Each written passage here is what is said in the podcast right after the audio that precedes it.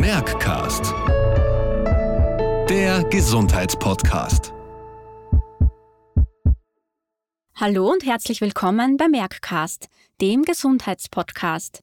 Bei unserer heutigen Folge geht es um ein ganz wichtiges Thema, nämlich um das Thema Stress und der Umgang mit Entspannung bei chronisch entzündlichen Darmerkrankungen.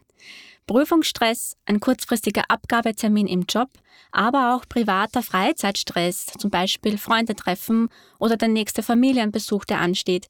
Die Liste ist lang und zeigt, dass das alles unter einen Hut zu bringen uns in unserem Alltag oft ziemlich ins Schwitzen bringen kann. Und das ist auch die besondere Herausforderung für viele Betroffene, die an chronisch entzündlichen Darmerkrankungen leiden, da sie zusätzlich zum Alltagsstress noch den Stressfaktor Erkrankung bewältigen müssen. Und wie man als Betroffener nun den Spagat zwischen Stress und Entspannung im persönlichen Alltag schafft, das schauen wir uns heute gemeinsam mit unserer Expertin genauer an. Ich verrate an dieser Stelle schon mal das Stichwort Bauchhypnose. Ich freue mich daher, Frau Universitätsprofessor Dr. Gabriele Moser bei uns im Studio begrüßen zu dürfen. Frau Professor Moser ist tätig im Allgemeinen Krankenhaus der Stadt Wien an der Spezialambulanz für gastroenterologische Psychosomatik und sie führt zudem eine Privatordination mit Schwerpunkt auf Psychotherapie. Herzlich willkommen, Frau Professor Moser. Hallo. Liebe Frau Professor Moser, Stress bei Morbus Crohn und Colitis ulcerosa. Inwiefern kann Stress den Krankheitsverlauf beeinflussen? Ja, Stress kann, so wie viele Betroffene es auch wissen, den Krankheitsverlauf sehr wohl beeinflussen, vor allem wenn der Stress nicht ein sogenannter positiver, wir sagen dazu Eustress ist, den wir ja alle ein bisschen empfinden, sondern vor allem ein Dauerstress, der ein bisschen überfordert. Da gibt es auch sehr gute Studien und Belege dafür. Allein zum Beispiel bei der Colitis ulcerosa, wenn jemand über ein, zwei Jahre Dauerstress empfindet, sehr viel Stresserfahrung hat, egal in welcher Weise, so ist die, das Risiko, an einen Schub zu haben oder das Risiko verdreifacht sich innerhalb von acht Monaten. Das ist so ein statistischer Wert, der halt in dieser Studie herausgekommen ist. Das hat damals schon in den 90er Jahren Susan Levenstein in einer italienischen Studie herausgefunden. Und wir hatten ja auch Ähnliches äh, im AKH untersucht. Da kamen ähnliche Ergebnisse raus und mittlerweile sind viele Studien entstanden, auch zu Morbus Crohn, dass tatsächlich also ein hoher Stress, vor allem Dauerstress, ein belastender Stress, wo man sich ein bisschen überfordert auch fühlt und so langsam auch dieses vielleicht Gefühl, das schaffe ich nicht mehr entsteht. Nur solch, so ein Stress ist tatsächlich ein Risiko. Wobei man schon dazu sagen muss, oft weiß man nicht, was Henne und Ei ist weil jeder Betroffene und jede Betroffene weiß natürlich, dass die Erkrankung selbst auch stressempfindlicher macht. Da gibt es auch einige Studien, jetzt zuletzt wieder eine deutsche Studie, die gezeigt hat, dass Betroffene mit einer chronisch entzündlichen Darmerkrankung auch viel mehr Berufsstresserfahrung haben. Das erklärt sich ja ganz von selbst, auch mit häufigeren Stühlen und Blähungen und Bauchschmerzen. Im Berufsalltag ist das einfach stressiger zu bewältigen. Mhm. Kann die Erkrankung jetzt durch also generell durch zu viel Stress entstehen. Sie haben ja schon vorher das Wort positiver und negativer Stress erwähnt. Vielleicht können Sie das noch ein bisschen ausführen. Also ganz wichtig ist, das sagen wir schon seit Jahrzehnten, weil da gab es mal eine andere Theorie, ganz wichtig ist, dass Stress die Erkrankung nicht herbeiführen kann im Sinne von der Äthiologie, also dass es nicht zur Erkrankung führt. Da würden ja sehr viel mehr Menschen erkranken. Es ist aber so, dass eine Prädisposition und wodurch auch immer die Erkrankung ausgelöst wird, ähm, es schon dann wahrscheinlicher macht, wenn man eben sehr lange Stressphasen hat, dass die Erstmanifestation nach einer langen Stressphase auftritt. Auch wenn man depressiv ist oder längerzeitig an Depressionen leidet, weiß man schon, dass das, wenn das nicht gut bewältigt oder auch mit äh, Psychopharmaka oder Psychotherapie behandelt wird, eher zur Auslösung führt, aber nie als Ursache zu sehen ist. Also das ist mir ganz wichtig. Und der Distress hat ja auch körperliche Folgen, die bei vielen auch im Herz-Kreislauf-System zu Hochdruck und zu, äh, wir sagen da, Steigerung des Sympathikotonus, also zu unangenehme Folgenerscheinungen hat, bis hin zum metabolischen Syndrom. Aber bei äh, Crohn und Colitis hat es auch eine eher funktionelle äh, Veränderung. Die Darmtätigkeit verändert sich unter Stress. Also es kann sehr häufig dann zu erhöhten Darmkontraktionen, zu Tätigkeiten wie Durchfall kommen. An sich ist Stress auch etwas, was Hormone freisetzt. Also es kommt auch zu einer Freisetzung äh, vom Cortico-Releasing-Hormon. Das ist ein Hormon, das eigentlich im Gehirn entsteht, aber direkt auch an Dockstellen im Magen-Darm-Trakt hat dort wiederum äh, bestimmte Zellen, nämlich die Mastzellen aktiviert, da wird wieder Histamin freigesetzt, das verändert das, äh, die Durchlässigkeit der Darmwand, da können dann wieder viele Stoffe durch die Darmwand durchwandern, das hat dann wieder eine Folge, dass mehr Entzündungszellen ähm, auf den Plan gerufen werden bei bei chronisch entzündlicher Darmerkrankung und diese Darmbarriere ist ja an sich schon gestört, kann das wieder so einen Schub von proinflammatorischen Zytokinen. Das sind Eiweißstoffe, die die Entzündung verstärken, auslösen und dann, also die Durchlässigkeit ist ja auch ein wichtiger, die, die äh, Barriere, Darmbarriere ist auch ein wichtiger Faktor natürlich. Äh, wenn die gestört ist, dann kann man einfach viel mehr an entzündlicher Aktivität wieder erlangen. Äh, und Stress hat eben einen Einfluss auch auf das Mikrobiom und auch auf die Darmbakterien im Darm. Sind ja Bakterien auch wichtig für die Darmbarriere, für die Schleimhautbildung. Und wenn Stress da ist, weiß man, wachsen andere Bakterien oder sind manche Bakterien toxischer oder können Stoffe äh, aussenden. All das sind rein biologische Faktoren, die einen Distress bei chronisch entzündlichen Darmerkrankungen äh, vielleicht ein bisschen schwieriger machen. Ja, das klingt ganz danach, dass ganz viele Faktoren da auf einen einwirken. Wie kann man aber jetzt Stress entgegenwirken? Was können die Betroffenen für Therapien oder Übungen machen, um sich zu entstressen? Ja, also ich sage immer, grundsätzlich hat ja nicht jeder oder jede Betroffene ein Problem mit Stress oder nicht mehr oder weniger Probleme als Gesunde auch, wenn eine lange Remissionsphase da ist. Menschen, die aber sehr viele Schübe haben, also Betroffene, die häufiger Schübe haben und dann auch zu Reizdarmsymptomatik äh, äh, neigen in der Remissionsphase, also in der Phase, wo keine Entzündung ist.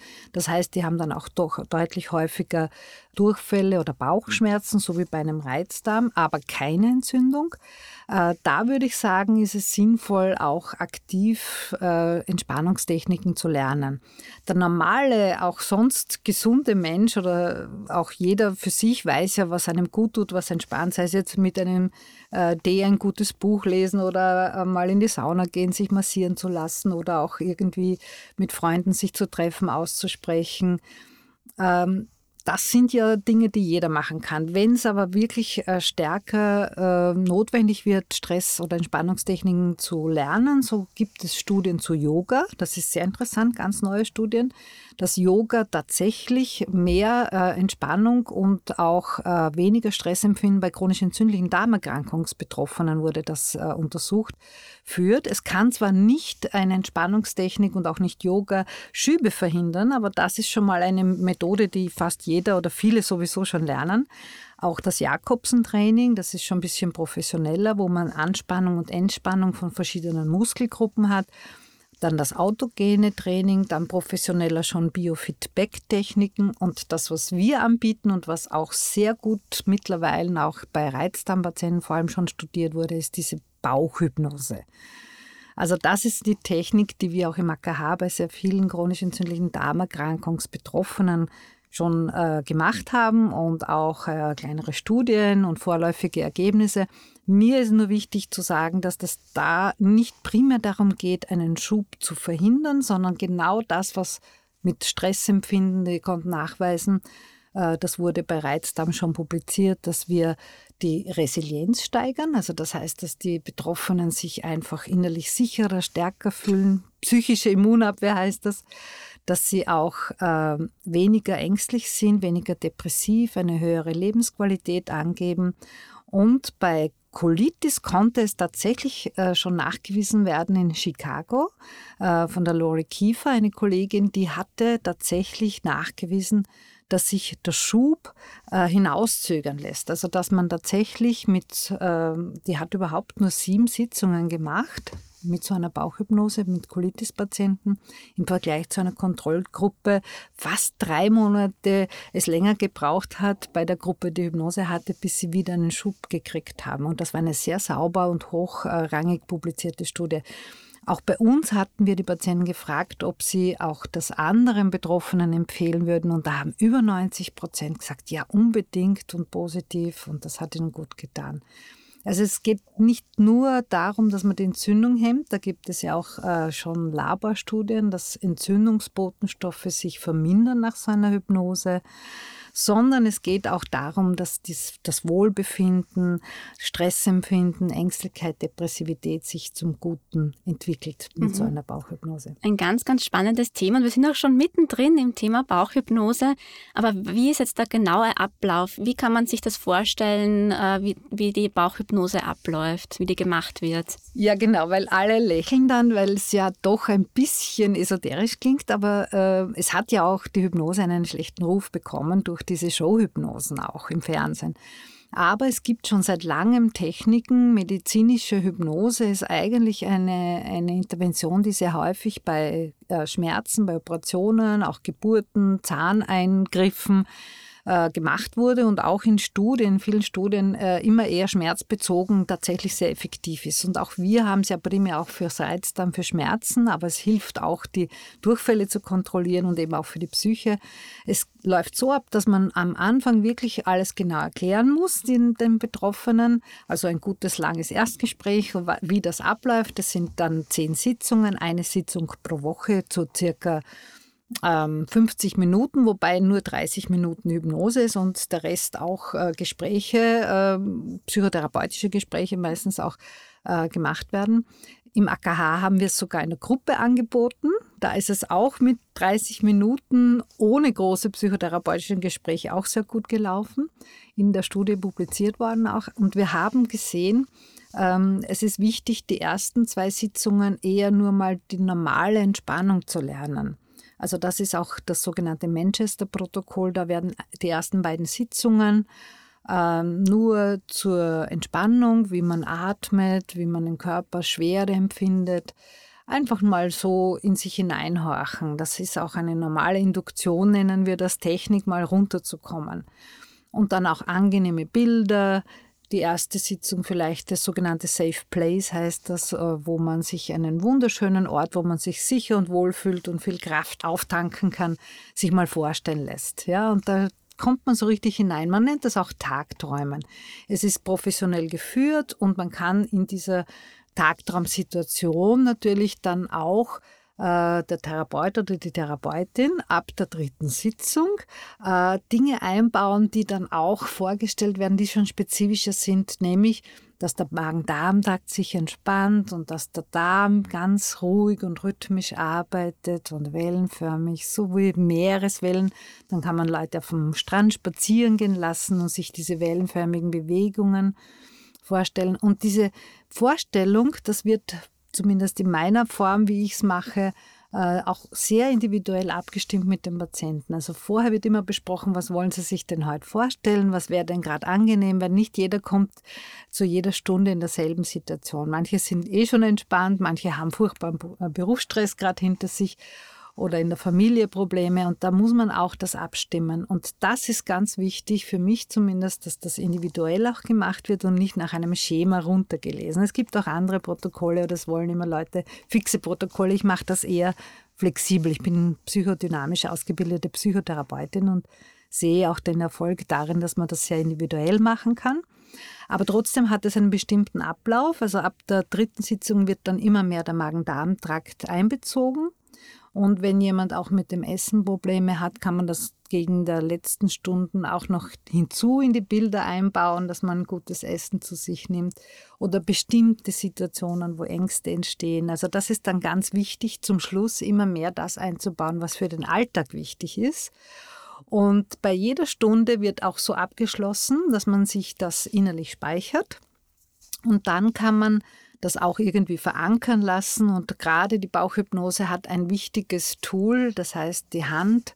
äh, auf den Bauch legen und da auch so eine heilende äh, Kraft. Bei Reizdarm kann man auch Wärme strömen lassen. Bei Colitis und Crohn haben wir gesehen, dass wenn noch Entzündung da ist, die Wärme nicht so optimal ist. Da haben wir auch individuell uns angepasst, auch durch Patienten viel gelernt.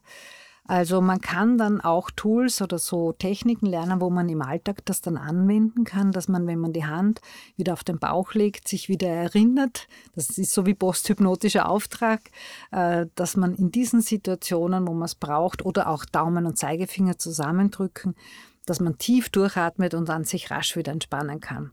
Das heißt, man kriegt das am Ende der Stunde immer auch ein bisschen so wie ein Auftrag, so eine posthypnotischen Auftrag, Suggestion äh, mit, dass man, wenn man es braucht, das im Alltag anwenden kann. Und die Leute üben dann. Ab der dritten Sitzung bekommt man eine CD oder MP3 oder was immer mit. Bei mir liegen auch die Handys am Tisch, äh, wo jede Stunde auch aufgenommen werden kann mittlerweile. Und dann kann man zu Hause üben. Und dann gibt es die Möglichkeit äh, nach der letzten Sitzung, äh, dass man Auffrischungssitzungen macht, äh, nach drei oder sechs Monaten, je nach Bedarf. Dann muss man nicht mehr weiter üben, aber viele machen es doch. Wir haben eine Nachuntersuchung von fünf, sechs Jahren gemacht und da haben wir gesehen, 70 Prozent üben immer noch zwischendurch bei mhm. Bedarf. Das klingt nach einer total durchgedachten Anleitung und Durchleitung durch diesen Prozess finde ich wahnsinnig spannend und es bekommt dann jeder sein eigenes Kochrezept mit, das er im Alltag dann anwenden kann, um mit seinen eigenen persönlichen Problemen im Stress und Alltag umgehen kann. Super cool. Ähm, was kann ich mir als Patientin oder Patient von regelmäßiger Bauchhypnose erwarten? Also das, was ich vorher erwähnt habe, es ist ganz wichtig, nicht zu erwarten, dass sich jetzt die Schübe ähm, dramatisch vermindern, sondern wirklich das, was als Indikation auch äh, wirklich nachweisbar ist, Verminderung des Stressempfindens, die äh, Entspannung auch im Alltag für andere Probleme. Wir haben sehr viele Betroffene, gesagt haben, ah, es geht mir im Job auch viel besser. Also nicht nur chronisch entzündliche Darmerkrankungsprobleme, äh, sondern auch grundsätzliche Gelassenheit.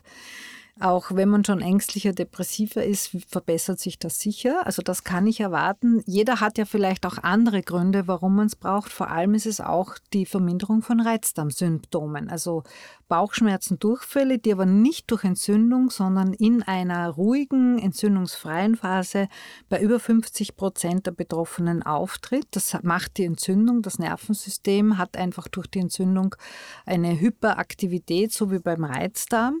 Und das ist die Indikation schlechthin für die Bauchhypnose bei chronisch entzündlichen Darmerkrankungen. Also wenn man sagt, was kann man sich erwarten, hängt es immer davon ab, mache ich es eher nur um mich allgemein zur Entspannung, mache ich es, um auch einen Reizdarm zu vermindern, all das ist möglich. Oder auch Resilienz zu steigern, das heißt so eine innere Abwehrkraft zu haben und eben Hinweise haben wir sehr wohl, dass es auch die Entzündung vielleicht langfristig sehr wohl, zumindest in ein, zwei publizierten Studien, sehr wohl auch positiv beeinflusst. Mhm.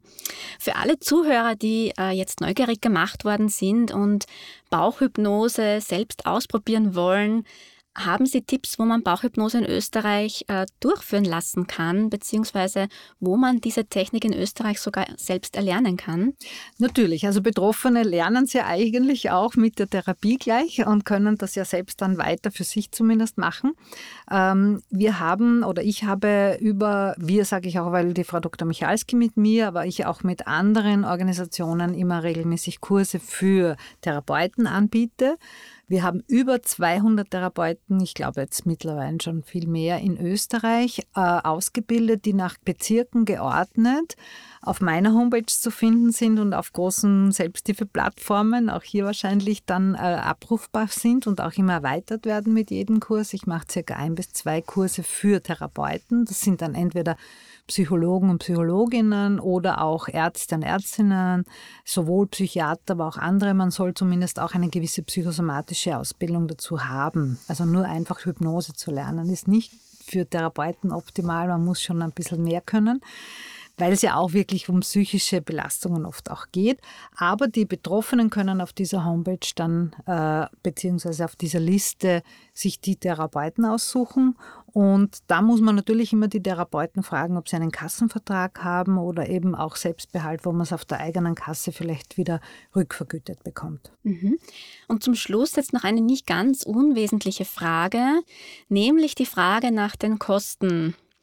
Ähm, mit welchen Kosten muss ich überhaupt rechnen und äh, werden die Kosten vielleicht sogar übernommen? Ja, das habe ich eh gerade erwähnt. Es ist schon so, dass die meisten Therapeuten ja eigentlich auch ähm, ihren, ihren Tarif haben. Also es gibt Therapeuten, die haben einen Kassenvertrag. Man kann auch bei der eigenen Kasse anrufen und eben fragen, was ist sozusagen alles drinnen. Aber in Wirklichkeit ist Psychotherapie etwas, was Kassen ja zahlen. Ähm, bis zu einem bestimmten Ausmaß. Aber die meisten, die eine bestimmte Ausbildung haben, können zehn Stunden sehr wohl rückvergütet bekommen. Also diese zehn Stunden, dieses Limit mit zehn Stunden ist ja sehr gut. Auch Ärzte mit einer psychosomatischen Zusatzausbildung oder auch Psychotherapeuten. In der Regel verlangen äh, die Therapeuten 70 bis 130 Euro. Es hängt eben von der Profession ab. Wenn ein Arzt auch noch zusätzlich Medikation und so weiter verschreiben kann, sind vielleicht ein bisschen teurer als klinische Psychologen, aber das ist auch wirklich ähm, je nachdem, was noch angeboten wird. Mhm. Aber ich denke, die Bauchhypnose ist in dem Rahmen und dann kriegt man je nachdem, wie das vergütet wird, von der Kasse was zurück. Gut zu wissen und danke für den Input. Möchten Sie unseren Zuhörerinnen und Zuhörern abschließend noch etwas mitgeben? Also ich würde mal grundsätzlich sagen, nicht jeder oder jede Betroffene mit chronisch entzündlichen Darmerkrankungen hat so eine Indikation für eine Psychotherapie. Das heißt, es ist mir auch wichtig, selbst zu entscheiden und auch ein bisschen in sich hineinzuhorchen, brauche ich das? Es muss die Stigmatisierung weg. Das heißt, wenn ich jetzt merke, ich reagiere über, ich habe äh, mehr Stress als andere, vielleicht durch meine Erkrankung auch mehr Probleme zu Hause, dann ist es wirklich gut, einfach mal eine professionelle Hilfe in Anspruch zu nehmen, ein Erstgespräch, wo immer auch wir im AKH haben ja auch eine psychosomatische Ambulanz integriert in die innere Medizin auf der gastroenterologischen Abteilung. Und das ist schon ein Riesenfortschritt. Das ist eigentlich in den Leitlinien sogar gefordert, dass auch in der Gastroenterologie das integriert angeboten wird. Und wir haben ja auch eine Riesenstudie äh, vor vielen Jahren schon gemacht und jetzt wieder auch mit Dr. Miesler und anderen, dass wir sehen, es hat ungefähr ein Drittel aller Betroffenen einen großen Bedarf an psychischer Betreuung. Die sollen es wirklich auch selber in Anspruch nehmen. Und ich glaube, äh, da braucht man sich nicht mehr schämen. Und, aber wie gesagt, nicht jeder hat einfach die Notwendigkeit, sondern wenn man es merkt, dann einfach ohne große Bedenken das in Anspruch zu nehmen. Liebe Frau Professor Moser, ich bedanke mich sehr herzlich, dass wir dieses Interview heute gemeinsam führen konnten. Es hat mir ganz viel Freude bereitet und ich habe mir auch viel davon mitnehmen können. Vielen Dank, dass Sie bei uns waren und vielen Dank fürs Zuhören. Ja, ich bedanke mich auch, dass ich eingeladen wurde und es freut mich auch immer wieder darüber zu, zu sprechen. Dankeschön. Dankeschön.